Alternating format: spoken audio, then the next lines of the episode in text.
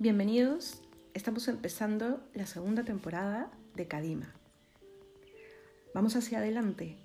Es justamente el objetivo de este curso, vamos a llamarlo este programa, Kadima.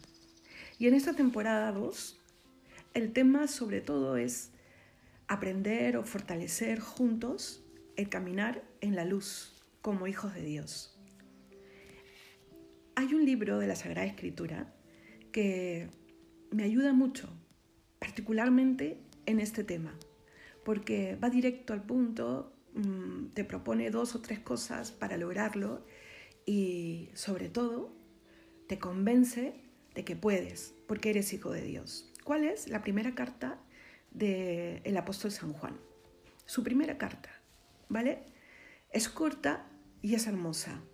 Y vamos a completar partes de esta primera carta con otras citas bíblicas, ¿vale? Vamos a empezar primero mmm, con algo que le he llamado una introducción al tema, mirando a Jesucristo. Porque mira, hermano, amigo, si no le miramos a Él, todo lo que yo vaya a decir va a quedar en el plano meramente humano. Claro, y tú me puedes preguntar tal vez, si te estás uniendo por primera vez a este programa, ¿Cómo miro a Jesucristo si todavía ni le conozco o ni siquiera creo en Él? Pues vamos a empezar mm, en el nombre del Padre, del Hijo y del Espíritu Santo. Y en presencia de Dios vamos a pedir unos por otros. Pido especialmente por ti, si tu fe es flaca, si tienes muchas dudas, si tu corazón está roto, para que sea el mismo Hijo de Dios que ha venido a salvarnos y que lo ha dado todo por ti y por mí, el que ilumine tu camino, el que te enseña a caminar en la luz, a ti, a mí y a todos nosotros. Que esta oración suba al cielo, en el nombre del Padre, del Hijo y del Espíritu Santo. Amén. Escuchaba el otro día en clase algo que tocó mi corazón. Cuando en el Antiguo Testamento, en el Sinaí, Moisés le pregunta al Señor, ¿cómo te llamas? El Señor le dice, yo soy, Yahvé, soy el que soy. Y mira, podríamos entrar en todo un tema filosófico de lo que puede significar eso. ¿no? Él es el que trasciende el tiempo, el que trasciende el espacio, el que es. ¿no? Y a ese es le aumentamos el poder creador, el, el que es el sumo bien, el que todo lo puede, el que todo lo hace bien. Pero lo que escuché en esa clase es algo que escuchado por primera vez y que me motivó a fortalecer mi relación con Dios, mi encuentro en la Eucaristía, mi encuentro en la oración. Él es el yo. Y cuando hay un yo, es porque hay un tú. En ese primer yo soy, el Señor nos habla de la Trinidad, de un Hijo que se encarnará y dará su vida por nosotros, y de un Espíritu Santo que es el fruto de la relación del yo, del Padre y del tú, del Hijo, y el que vendrá a santificarnos, porque el mismo Jesús nos lo ha dicho. Después de redimirnos, nos enviaría su Espíritu, que obraría no al lado de nosotros, no frente a nosotros, sino dentro de nosotros. Estamos llamados también a ser el tú de Dios, porque Jesucristo lo ha hecho posible. Nos ha enseñado tantas citas que nos habla del Padre. Cuando el mismo apóstol le pregunta, muéstranos al Padre, ¿qué le dice Jesús? Que quien le ve a Él, ve al Padre. Jesucristo nos enseña a orar y nos enseña a dirigirnos a Él con Jesucristo de mediador. Él es el yo y Jesucristo nos enseña con Él a ser el tú. Nos dice que podemos tener una relación real con el Señor, pero real. Cuando termines de escuchar este audio, date un tiempito, apágalo, apaga todo, siéntate y llama a Dios que se sentará frente a ti. Adórale, adórale a tu manera, pero adórale, porque entras en presencia de Dios con cariño, de pie, postrándote, postrándote de rodillas, y luego siéntate a conversar con Él. Porque hay un yo y hay un tú, Señor. Aquí estoy yo para hablar contigo. Pero es Él el que ha tomado la iniciativa. Por eso es el yo. No podríamos hablar con Dios si Él no hubiese tomado la iniciativa. ¿Y qué dice San Juan? Que ha conocido a Dios y le llaman el más querido.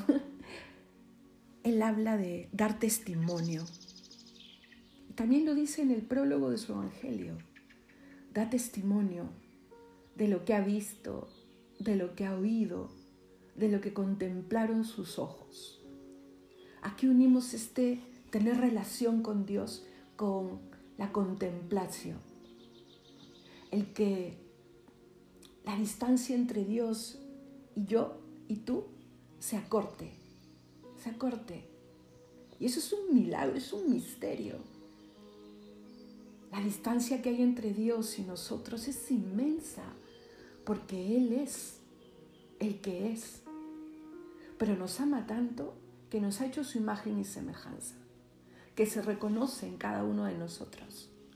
Y nos ama tanto que ha enviado al Hijo para que sea el camino, para que resuelva todas nuestras dudas, siendo la verdad. Contemplarle. Estamos hechos para eso. Pero para que eso sea posible, es necesaria la purificación de nuestro corazón. Es necesario el reconocernos y el saber que tenemos que volver a Él. Como hacer una perfecta contrición. poco a poco ir haciéndose más perfecta. Pero es importante entrar en la intimidad con Él. ¿Qué dice San Juan? Lo que palparon nuestras manos, lo que vieron nuestros ojos. Os anunciamos qué? ¿Qué nos anuncia? El fin por el cual Cristo vino a nuestro mundo. Nos anuncia la vida eterna. Ese es nuestro fin. Y Cristo ha venido a recrearnos. En el Génesis nos crea a su imagen y semejanza, porque está la palabra, está el verbo con Dios Padre en la creación. Es más, Él hablará en plural. Ándate al Génesis si quieres un ratito y vas a ver cómo en medio del relato de la creación Dios habla en plural, porque están ahí los tres. Pues en la redención hay una recreación. ¿Te acuerdas cuando Jesús está conversando con uno de los sabios de, Israel y le dice, hay que volver a nacer? Pues ese volver a nacer se hace posible porque Cristo lo entrega todo para salvarnos, para limpiar el pecado, y para que nosotros libremente recibamos esa agua purificadora que seguro ya hemos recibido en el bautismo, pero hay que mm, como que reactivarla, me dejó entender, y volver a ese corazón de donde salió, de donde brotó el agua. Cuando la lanza atravesó el corazón de Cristo, es cuando brota esa agua. Y esa sangre se convierte en alimento, en alimento que puede ser alimento diario, la Eucaristía. No te olvides nunca cuál es tu fin, la vida eterna. Eso es lo que vienen a anunciarnos los amigos de Dios, porque lo han visto y lo han oído, y por eso lo anuncian, para que cada uno de nosotros estemos en comunión con Dios, en una unión que, implica unirnos con Él e, y unirnos con los hermanos. Podemos, por ejemplo, lo que hemos hecho ahora, rezar unos por otros. Vamos a alegrarnos porque estamos llamados a entrar a una comunión con el Padre y con su Hijo Jesucristo. San Juan nos dice que nos escribe esto para que nuestro gozo sea completo. De ti depende, querido hermano, que abras tu alma y tu mente a la palabra de Dios y tu gozo sea completo. Nos encontramos en la siguiente sesión. Que Dios te bendiga y cadima hacia adelante a caminar en la luz.